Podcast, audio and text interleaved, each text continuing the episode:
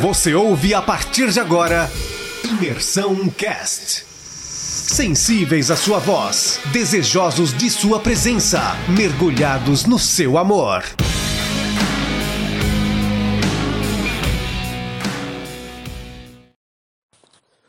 Bom dia, meus irmãos. Hoje a gente vai falar do capítulo 47 do livro de Gênesis. A gente é, passou agora pela história em que José ele é, monta toda aquela situação para provar o coração dos irmãos dele, dos irmãos dele. E então os irmãos dele respondem de forma generosa, de forma bondosa para com Benjamim e ele entende que de fato os irmãos dele se arrependeram e isso quebra o coração dele e ele se revela aos seus irmãos. Então ele ordena que os irmãos deles voltem para Canaã e tomem Jacó de lá e toda a sua família para que vivam em é, é, para que vivam no Egito. Então ele traz toda a família do Egito e acontece aqui nesse texto que nós podemos chamar de uma ironia. A gente vê que toda a população egípcia se torna escrava do faraó, exceto quem? Exceto, exceto os sacerdotes e exceto a família de José. Ou seja, Israel não era escravo, mas todo o Egito era escravo do faraó. Logo em seguida, quando a gente entra no livro de Êxodo, a gente vê que acontece o contrário. Os israelitas se tornam escravos do faraó, oprimidos pelos egípcios.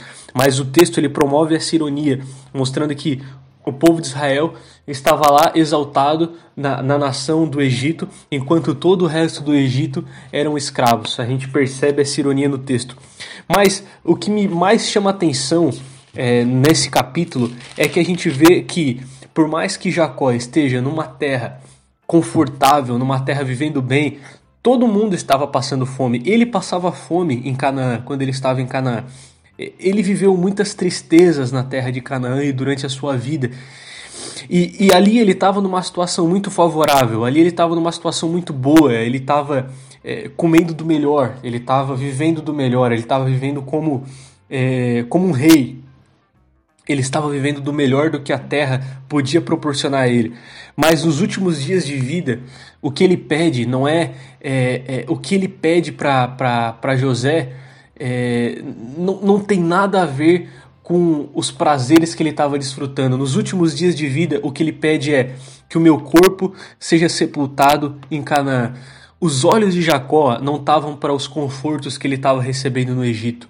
Os olhos de Jacó não estavam para a bênção que o povo de Israel estava recebendo no Egito, ele via que a família dele estava bem ali. Ele via que ali havia prosperidade, ele via que ali estava tudo bem, mas os olhos dele estavam na promessa. Ele disse: Quando eu morrer, jura, coloca a tua mão debaixo da minha coxa e jura que tu vai me enterrar junto com os meus antepassados em Canaã, porque lá é a terra da promessa. Por mais que a gente está desfrutando de prazeres aqui agora, a nossa é, pátria é Canaã. O meu desejo é estar em Canaã. O meu desejo é estar em Sião. O meu, meu desejo é estar lá. O meu coração está na promessa de Deus. O meu coração não está aqui nos confortos que eu estou recebendo a, a, a, nessa terra do, do, do Egito. O meu coração não está aqui. Então é, José jura que levaria o corpo dele, que, o cor, que ele seria sepultado em Canaã, que ele seria sepultado na sua própria terra. Que a gente aprenda com Jacó a não ter o nosso coração nos confortos que o, que o Egito possa nos, nos proporcionar. Anos depois, todo Israel virou escravo no Egito e, clamando por Deus por socorro, foi livre pelas mãos de Moisés e voltou a Canaã. Só que a diferença é que o povo de Israel, enquanto estava escravo, estava sofrendo e por isso queria se livrar do Egito.